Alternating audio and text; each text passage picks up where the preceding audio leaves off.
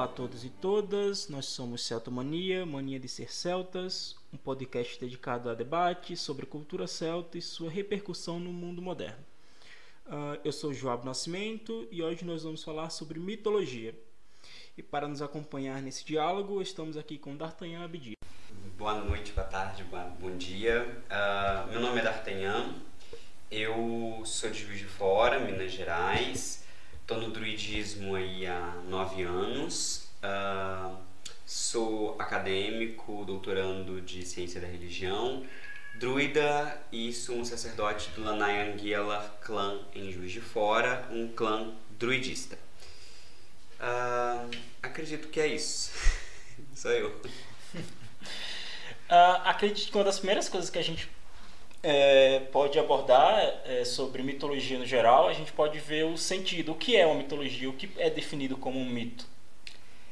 A, melhor definição que a gente pode pegar seria a raiz grega da, da palavra, principalmente quando a gente pensa no uso que, essa, que esse tema tem ao longo da história, desvinculando do uso convencional que nós temos hoje. Uh, hoje a gente geralmente pensa em mitologia como mentiras, como histórias inventadas, enquanto na verdade a palavra se refere a mistérios. Então, o mito, na verdade, seriam histórias que se passam à base de mistérios que não necessariamente podem ser comprovados. Na maioria das vezes, não são possíveis a, a sua comprovação. Então, o mito nada mais é do que uma narrativa misteriosa, uh, e esse mistério é a própria vivência pessoal ou intra-interpessoal, comunitária do, da própria uh, expressão religiosa daquela pessoa. Quando você falou sobre a questão do, do mitos com relacionando a não necessariamente ou que não em sua totalidade sobre fatos ou situações não comprovadas e a gente tem um principalmente nos dias de hoje uh, essa visão científica muito forte é, na nossa sociedade ocidental, principalmente. Uh, como é essa relação entre ciência e mitologia? Se a gente tivesse um parâmetro, um, uma, um diálogo entre. Eu acho que o melhor ponto de diálogo entre ciência e mitologia é a própria ciência da religião. A disciplina acadêmica que, na verdade, reúne vários saberes, principalmente das ciências humanas, entre eles antropologia, da qual faço parte. E nesses saberes a gente na verdade estuda, se debruça a estudar os mitos. O mito ele foi negativado pelos anos de, de iluminismo e de ciência positivista, mas hoje nós sabemos que ele pode ser reconhecido como uma forma de contar histórias do passado, uma forma inclusive oficial de contar eventos importantes do passado, sejam esses eventos históricos ou não né? eles tenham eles acontecidos ou, acontecido ou não. Uh, a gente pode ver alguns exemplos de mito, inclusive dentro da questão celta, que hoje se aproximam, não necessariamente são a, a razão ou a descrição perfeita do passado, mas se aproximam dos contos reais. Nós teríamos aí, por exemplo, a invasão dos milesianos uh, na Irlanda, que corrobora com as teorias mais recentes a respeito da origem dos irlandeses, dos celtas irlandeses, na verdade, colocando os celtas irlandeses como originários da Península Ibérica, do norte da Península Ibérica, e os milesianos são considerados por natureza espanhóis. Então, o mito eles nos apontam para possíveis fatos históricos contados de maneira lúdica ou de maneira fantasiosa, sem detrimento dessa palavra, ou seja, nós não estamos usando o sentido pejorativo dessa palavra, mas uma narrativa fantasiosa a respeito de um evento que pode ter acontecido no passado ou que é importante para uma coesão, para um marco social daquela sociedade e principalmente do credo religião. Quando você falou, por exemplo, principalmente sobre, é, referente a, aos irlandeses, os gaélicos irlandeses, a gente tem muitas dessas nuances, especialmente quando a gente lê algum dos mitos, seja da, o livro das invasões ou as batalhas, essa relação de que é algo muito sutil, algo muito. É, digamos que é uma neblina muito fina quando a gente tenta ver essa relação entre real e, e o que a gente e o fantasioso principalmente sobre os irlandeses teria, teria uma leitura ou teria a, a, eventos o qual padrões de uma sociedade que faz ter essa, essa mescla, esse, essa relação entre fantasia, mito e fatos reais históricos, realmente acontecimentos? Não necessariamente, pelo menos não existe uma comprovação imediata, direta, de uma relação perene. Mas quando nós fazemos análises mitológicas, quando a gente compara a mitologia com análises históricas, entre outras, uh, automaticamente nós percebemos que os mitos refletem, de certa forma, uh, padrões sociais e eles espelham um pouco o tipo e modalidade daquela sociedade. Então a gente pode ver sociedades mais militares com mitos mais baseados em guerra, sociedades agrárias com seus mitos e deidades mais baseadas no campo, sociedades com ênfase artística com deuses e mitos ah, baseados em questões artísticas de beleza, de estética. Então, os mitos, ele de certa forma refletem um pouco a forma com que a sociedade se organiza.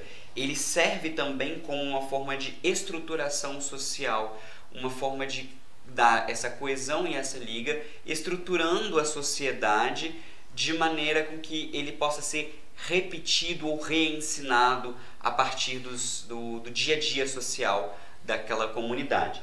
Então, o mito pode ser visto uh, como uma contação histórica ou como uma estruturação social. No caso da Irlanda em específico, nós temos mitos que narram muitas batalhas e batalhas relacionadas a conquistas, que são muito mais históricos de um ponto de vista de eles narram histórias possíveis, apesar do lado fantasioso, do que mitos fantasiosos, como a gente vê quando descrevem deuses que moram em outros planos, em outros lugares, ou acontecimentos de outro mundo, comuns também na questão irlandesa, mas quando se refere às vivências que se passaram em outros mundos, né, em outros lugares. Uh, apesar disso, você ainda pode assumir responsabilidades históricas em cima de alguns mitos fantasiosos como uma forma metafórica de descrever a sociedade. Contudo, na ciência da religião, o principal ênfase não é provar a historicidade ou a realidade do mito, e sim entender a dimensão simbólica que esse mito tem para aquela comunidade, como que esse mito é vivenciado pela comunidade e ele é adaptado para os dias atuais daquelas pessoas que seguem, a, seguem e vivenciam a religião em questão. Ah, quando gente, é, você estava falando sobre a, a, relação da, da sociedade, das tribos e, e vinculando a, a, ao mito e sua forma de vida também sendo relacionada ao mito, isso a gente pode ver que tem muitas relações quando a gente é, faz uma abordagem a nível macro. Isso para a gente conseguir atrair para o nosso foco, mas cada vez mais específico, que são a, os celtas, de forma geral. Mas isso, a gente tiver uma visão do, do macro, entre mundial, civilizações do, de, como um todo, é, muitas divindades, muitos mitos, não necessariamente que eles se repetem, mas parece que eles têm, acabam sendo tendo o mesmo propósito, a mesma finalidade, digamos assim e também o que acaba sendo recorrente algumas divindades e suas e suas suas características. Então guerreira sol daquele que faz que traz o, uma determinada estação. Então isso não só entre os o, os grupos e, as, e os panteões que a gente tem como os célticos mas também em outras civilizações sejam as gregas egípcias romanas que é, é e, e todas essas outras. Só para a gente ter esse panorama, teria algum tipo de. É, não sei que seria, se a palavra seria certa, mas explicação ou, ou linha que fazem com que esses povos, essas civilizações sigam para que tenha muitas delas é, essas é, nuances ou essas proximidades, digamos assim, de significado, seja de mundo, seja de vida, seja de religião, dentro do mito. Bem, a primeira questão básica nisso tudo é a gente pensar que as sociedades não estavam isoladas. Apesar dessa visão que nós temos de que as sociedades, essa é a sociedade celta, esses são os celtas irlandeses, esses são os escoceses, esses são os gauleses, esses são os galeses, esses são os bretões, e aí a gente tem as outras sociedades como os gregos, romanos, egípcios, todas essas sociedades de uma maneira ou de outra, pela proximidade, pela guerra, pela paz, pelo que quer que seja, se relacionavam. E, obviamente, havia um, que a gente pode chamar de sincretismo, que seria uma mistura dessas nuances religiosas que obviamente adaptavam e reformulavam mitologias. Então a mitologia ela nunca foi estática, né? E por ela não ser estática, nós podemos criar padrões pela proximidade ou pelo, pela própria evolução social, ah, originou do mesmo grupo e principalmente a gente pode trabalhar com a explicação arquetípica. Uh, nesse sentido, eu indicaria muito a leitura do livro Tratado sobre História das Religiões, do Mircea Eliade, apesar de eu achar que ele vai, ele, ele mira a flecha no lugar certo, mas atira de olho fechado. Uh, eu acredito que ele quando ele fala que os deuses em questão são manifestações do mesmo arquétipo, eu acredito que ele deveria inverter. Eu vejo que os deuses podem ser entendidos como portando o mesmo arquétipo. Então nós temos arquétipos que são relacionados à humanidade como um todo, ou então a questões sociais ou a vivências sociais gerais de uma determinada região que compartilha certos climas, certas uh, geografias, certas histórias, certas relações entre si e eventualmente até questões globais, né? como a própria questão, o Sol, por exemplo, é um astro que traz calor. Obviamente, em alguns lugares esse calor será visto como algo ruim, em outros lugares como a salvação. Mas ainda assim, a relação do Sol com o fogo, com o calor, está sempre presente. Porque na verdade são relações naturais vivenciadas por todas as espécies, todas as espécies humanas, não, perdão, todos os povos humanos. Ah, então a gente trabalhar com os arquétipos ajuda a explicar por que, que determinados deuses têm padrões bastante semelhantes? Porque na verdade eles regem arquétipos que são muito semelhantes. Um exemplo disso são os deuses do mar. O mar sempre foi um, um, lugar misterioso, um local de jornada, onde você pode partir e nunca mais voltar, que pode trazer sustento ou te trazer pesadelos. Né? Então o mar ele sempre esteve ligado à questão das jornadas, das viagens a outros mundos, uh, dos pontos míticos, dos portais. Então são arquétipos que a gente pode trazer. O céu, muitas vezes as pessoas não percebem que os deuses agrários estão muitas vezes vinculados ao céu, porque o céu é controlado tanto pelo sol quanto pelas chuvas, que fertilizam, que ajudam né, no processo cíclico do ano a fertilizar o solo. Então, de certa forma, os deuses celestiais também têm vínculos com a agricultura nessa questão.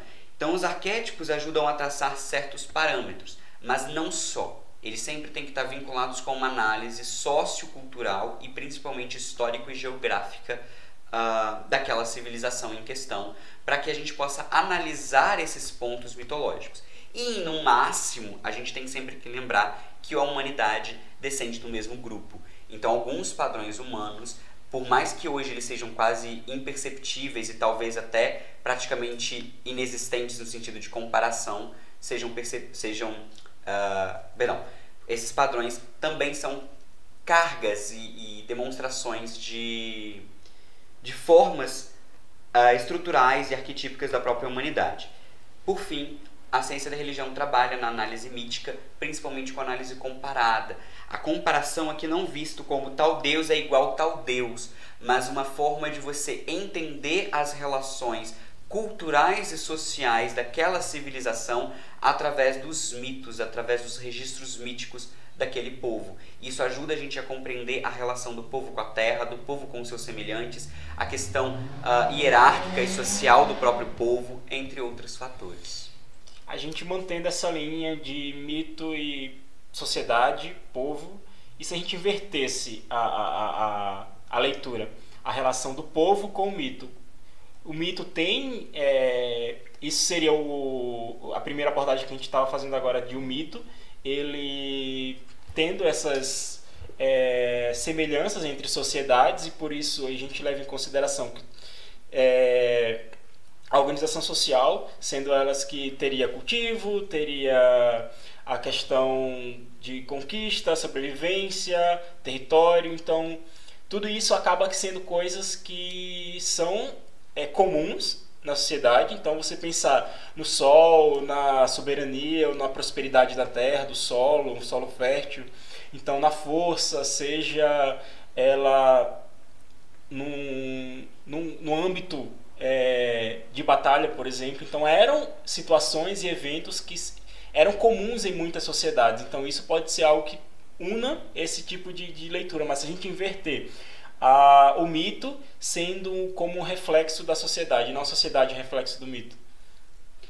Ah, perfeitamente possível. Na verdade, acho que ambas as coisas funcionam uh, de maneira uh, tradicional, normal. Né? O mito ele reflete a sociedade tanto quanto a sociedade reflete o mito.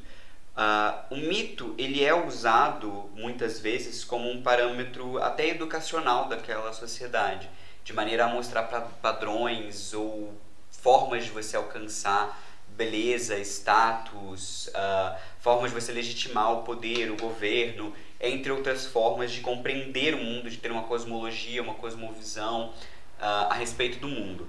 Uh, mas, por outro lado, a sociedade também forma um mito. À medida que a sociedade se modifica, os mitos também se modificam. Então, a, a gente não percebe essa nuance exatamente porque a gente vivencia essa modificação sem de fato constatar, ah, era assim e agora é assim.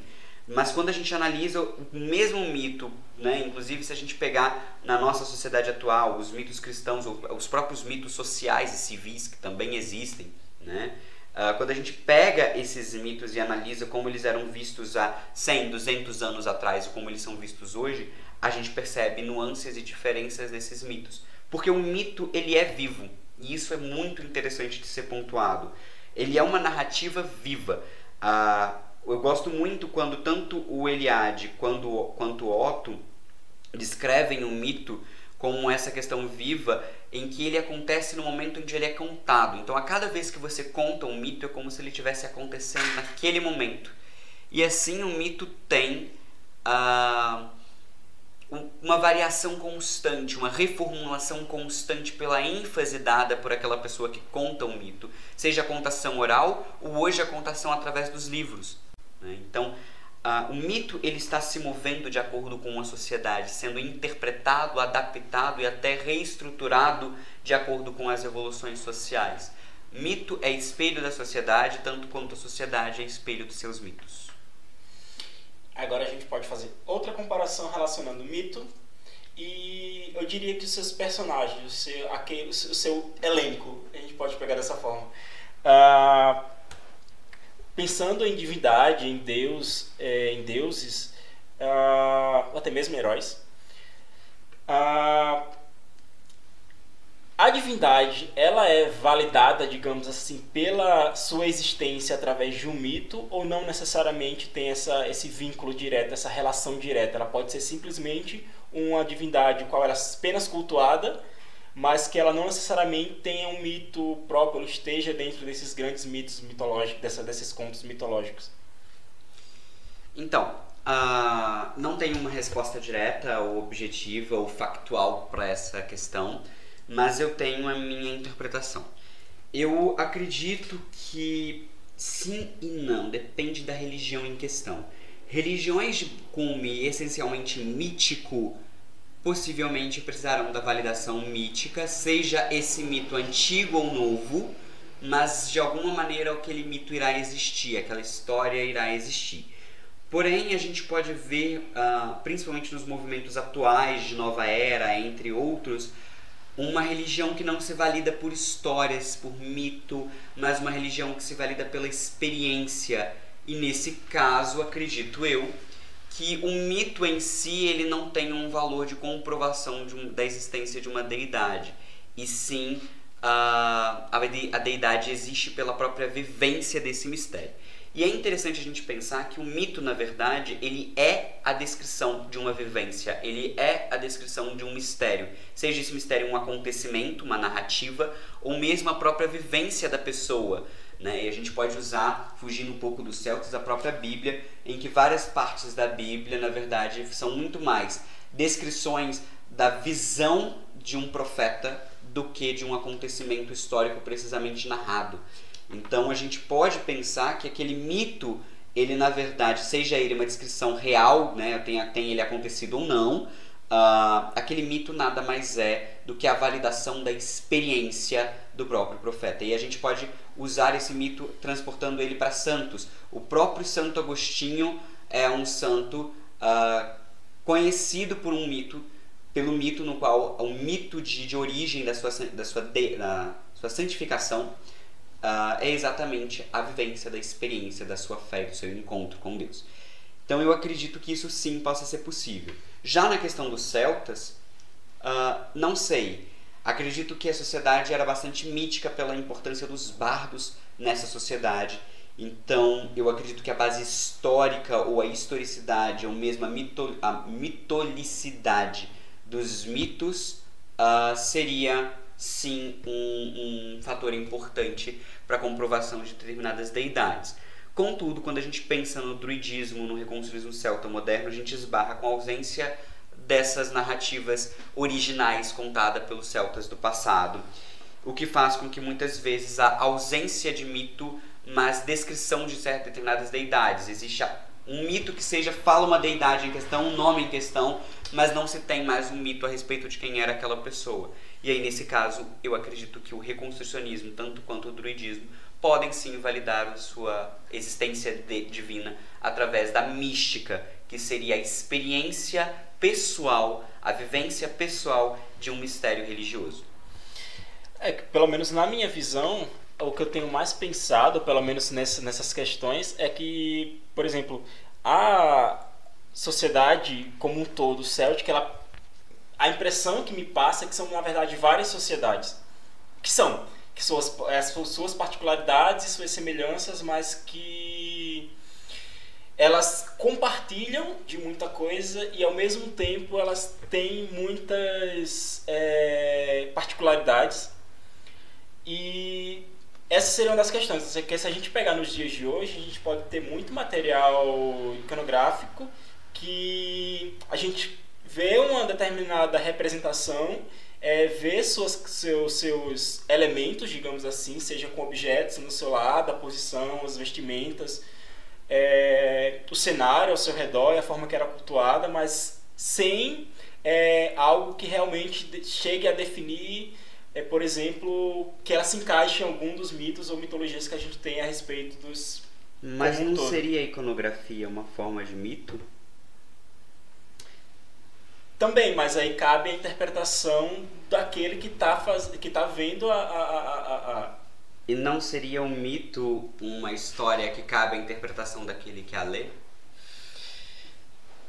Que o mito tem aquela impressão de que, mesmo que ela tenha suas variações, mas ela tem uma, uma algo que, que, que, que como posso falar, que seja mais, que seja contado, digamos, que seja repassado, é praticamente isso, algo que você se mantém vivo através desses contos. Seja, por exemplo, a gente tem o, os banquetes que aconteciam, então nesses banquetes eram contados é, falar em questão de eram contados é, lendas, mitos, contos dentro desses três de, desses três é, elementos que eu coloquei, mitos, lendas e contos.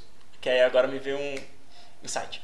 Uh, teria essa eh, proximidade, essa relação, essa intimidade entre eles, ou são coisas tipo nada a ver, que a ciência da, da religião, por exemplo, eles definem como. Porque hoje em dia a gente tem muito do folclore, por exemplo. Se encaixaria em algum desses, ou o folclore seria um quarto elemento? Ah, então, é, é isso. isso é realmente audacioso. Vamos pensar primeiro a questão da iconografia, que eu acho ela bastante importante. A iconografia também é uma forma de registro bastante preciso. A questão é que muda-se o olhar da sociedade, muda-se a cosmovisão da sociedade e isso muda a interpretação que nós temos a respeito das coisas. Uh, pegar um exemplo básico aí, os celtas tinham lá suas cruzes e outros símbolos que depois são apropriados pelo próprio cristianismo. Ok, né? então nós estamos falando de uma reapropriação de símbolo. Sim, mas também de uma mudança de visão. Hoje, se você ver uma cruz celta e apresentar para uma pessoa, provavelmente a pessoa vai falar que aquilo é cristão, enquanto na verdade não é.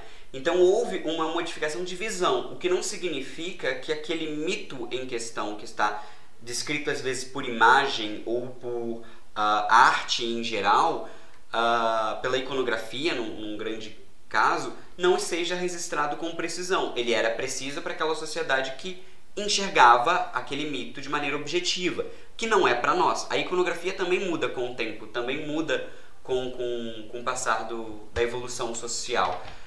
E isso é bastante complexo, porque é difícil a gente definir. Mas falando dos celtas, eu acho a iconografia, ah, principalmente por ser de registro arqueológico, a fonte mais fidedigna dos mitos da antiguidade mesmo, sem ser, sem ter tido passado por processo de conversão ou de, de domínio de outros povos.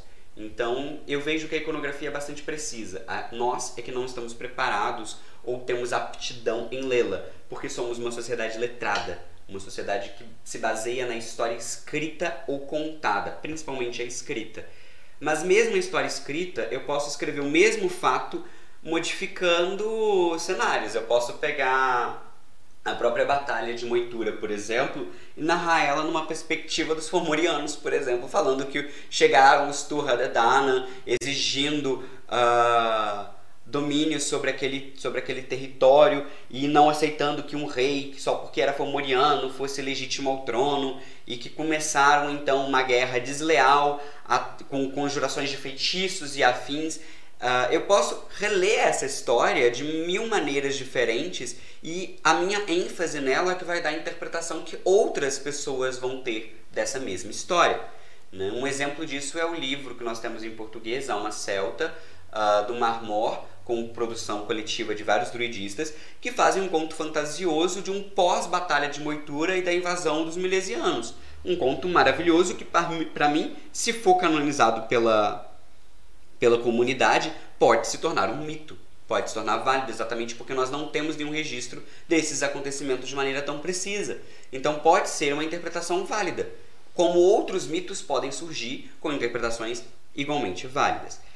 Com a questão da, da mito, lenda e conto, uh, eu acho particularmente que isso é mais uh, catapena de galinha, né? assim, usando uma expressão bastante popular Uh, a gente está literalmente tentando diferenciar qual pena é do rabo e qual pena é da asa, uh, ao invés de pensar no foco principal. Existe sim uma diferença semântica, simbólica, em que principalmente hoje isso é colocado. Um mito hoje é visto como mentira, como uma narrativa fantástica que não aconteceu.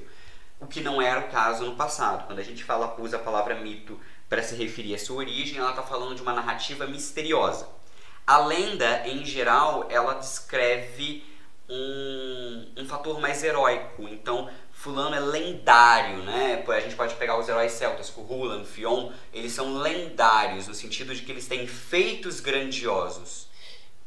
Tendo essa relação de, por exemplo, que você falou de dar a de potencializar um, um um acontecimento e o, e o protagonista daquele acontecimento. Então, principalmente a gente levando de uma forma, não sei se a palavra mais seria hierárquica, de heróis a divindades, uma pessoa a ser colocada de tal forma por seus atos, suas conquistas, suas e todas as, é, a sua seu papel e, e sua e aquilo que ele que ele proporcionou para aquela comunidade, para a sociedade, se tornaram um herói e viraram um herói dentro dessas, dessas, dessas, desses contos, desses mitos, e consequentemente, com o passar do tempo, ele ser reconhecido como divindade, por exemplo. Essa não necessariamente nessa linha evolutiva, digamos assim, mas que, que possa ter algum tipo de relação ou é, isso é, é bastante complicado porque isso entra num outro ponto que a ciência da religião também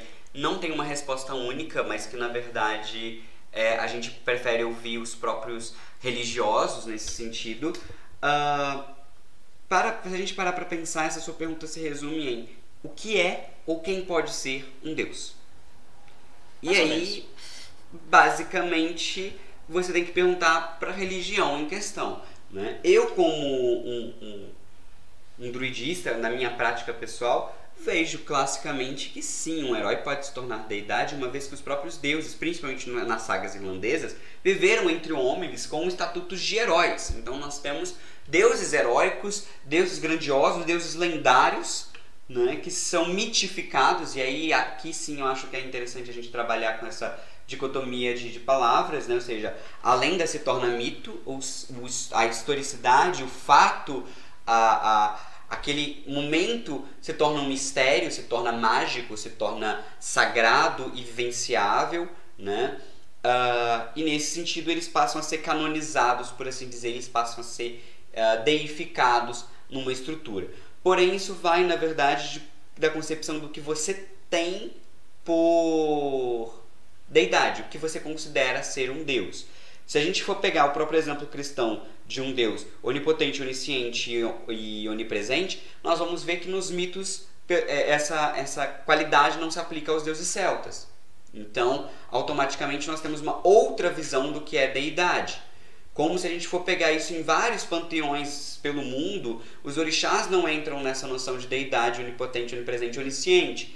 Uh, deuses em geral de outras religiões, de outros povos, não vão entrar nessa mesma concepção. Então, primeiro a gente precisa perguntar à religião que é um deus. E aí essa religião vai ter que dizer se é quem está no mito, se é quem está na lenda, se é quem é canonizado.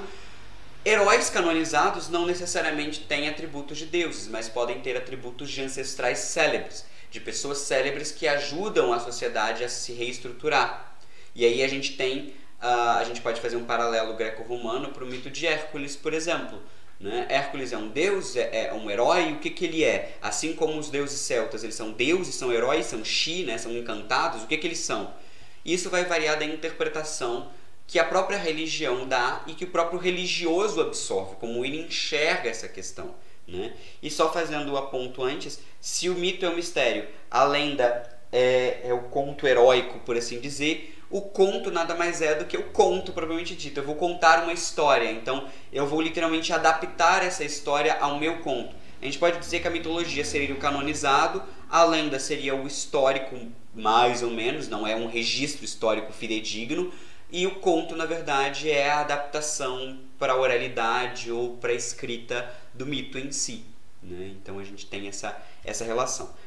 Uh, mas fechando, eu acho que a pergunta em questão ela sempre vai variar nesse ponto. O que é um Deus para você e até que ponto uma pessoa, um ser humano, pode ser um Deus. Né? Então, porque os heróis tecnicamente são humanos. Então, até que ponto você entra nessa dicotomia? É uma pergunta que não tem resposta direta. Acho que, assim, agora, refletindo um pouco sobre a, o, os termos, acho que também tem uma questão de como são contados, por exemplo. Exatamente. Um pode seguir por uma linha mais poética, outra por uma linha mais cantada, ou muda a, a, a forma qual essa mensagem ou essa, essa, essa história, vou deixar dessa forma, é passada, é repassada. Exatamente, isso seria uma espécie de conto. Nós chamamos de conto, mas se a gente for ler os mitos e as referências celtas, eles vão chamar de poesia, que pode ser uma música, uma contação, uma poesia rimada, né? E isso, na verdade, o bardo ali, ele vai compor um conto uma, ele vai contar uma história que não necessariamente precisa ser real. Né? Nós temos referências bárdicas, como a própria questão do, da saga de Lu e os filhos de. Eu sempre me esqueço o nome deles, mas enfim, a, a saga de Lu, quando matam o seu pai, ele vai atrás dos filhos em questão, dos assassinos em questão, e os bardos contam, no, no mito fala que os bardos contavam aos reis histórias. Uh, que faziam com que os reis tentassem cumprir aquela mesma saga para se mostrar tão bom quanto os heróis da história. Então nós estamos falando que os bardos ali contavam histórias que não necessariamente eram reais, podem, poderiam ser ou não, baseada ou não em fatos reais, mas que são contos, são poesias, são histórias contadas com ênfases diferentes em cada reino, de acordo com a necessidade que o bardo via naquele local. Acho que agora a gente também pode pensar de uma outra forma a, ou, de uma outra, ou de uma outra visão, na verdade, com a evolução ou a transformação do mito. Quando essa transformação e essa evolução tem interferência de outras sociedades, outros povos, outras culturas. Então, seja pela inserção da, da imposição de, da cultura que está sendo, por exemplo, conquistando, aquela que está sendo conquistada, e aquela que está sendo conquistada fazendo de forma ou meios que ela consiga inserir dentro daquele que está ali conquistando a sua própria prática.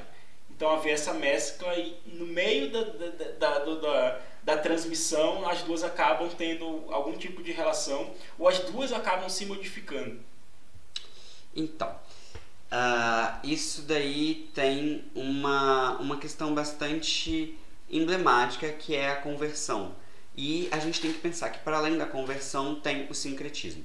É natural que sociedades se choquem, que seja pelo comércio, seja pela guerra, seja pelo motivo que for, por junção, inclusive uh, por meio de casamentos e afins, e automaticamente esses mitos são absorvidos, ressignificados, remodulados por conta desse choque social. Como eu disse no início, os mitos estão vivos e é muito importante que a gente pense nisso. Uh, por outro lado, você tem a conversão por uma razão simples. Como o mito estrutura a sociedade, se você quer que uma sociedade seja estruturada, por exemplo, no caso da dominação uh, cristã sobre o mundo celta, você, inclusive foi a parte mais difícil de ser cristianizada foram os celtas, então você tem ali uma dificuldade social, de estrutura social muito grande, automaticamente você tem que pensar que aquela sociedade em questão tem mitos muito fortes, mitos de regulamentação muito forte, de estruturação muito forte daquela sociedade. Ir contra esses mitos não vai ajudar. É muito mais fácil você ressignificá-los. Então você transforma deuses em heróis, imortais em mortais e faz com que esses mitos sejam recontados de maneira, olha, tá vendo esse Deus que você cultua? Ele existe sim, não é que ele não exista não, mas ele não é um Deus, ele é um herói, porque o Deus mesmo é esse todo poderoso que eu trago comigo. Ou então você ressignifica esses deuses, tá vendo esse Deus que você cultua? Sabe por que, que a sua, sabe por que, que você foi dominado? Sabe por que, que a sua vida não está indo bem? Sabe por que, que você não foi, abre aspas, civilizado durante um processo anterior? Porque esse seu Deus na verdade é um demônio. Esse seu Deus na verdade é a representação do mal. Você tem que negá-lo. E aí você mostra e comprova isso através de uma reinterpretação mitológica que, com o passar do tempo, vira canônica, vira uma estrutura e uma recriação daquele mito, baseada na conversão, baseada na dominação de outros povos. Então, o mito é sempre vivo, sempre fluido, e ele vai transformando isso, até porque ele precisa ser usado no ritual. Então, você não pode entrar numa sociedade e ritualizar coisas que não faz sentido para aquela sociedade. Então você tem que se inserir naqueles mitos sociais para que, aquela, que o ritual seja o simbolismo, uh, a encenação daquele mito, de maneira a criar uma verdade, uma coesão, uma existência ou coexistência do mito na, do mito na vida social. Acho que está muito nisso do que a gente estava falando bem antes, na verdade. É... Essa relação tão próxima entre povo, sociedade e, e mito que acaba, se o povo é a parte, digamos, que viva no sentido de animado dentro disso, do, do, do nosso mundo, digamos assim, planeta, ah, e, e, que ele está tão vinculado, é, fica mais ou menos nisso. Quando a sociedade, o, o, o povo para é, é, é, de evoluir, é quando ele morre. Que desde então ele vai se transformando, se moldando, se adaptando e o mito, acho que ele segue mais ou menos por esse mesmo parâmetro. Exatamente, o mito é vivo.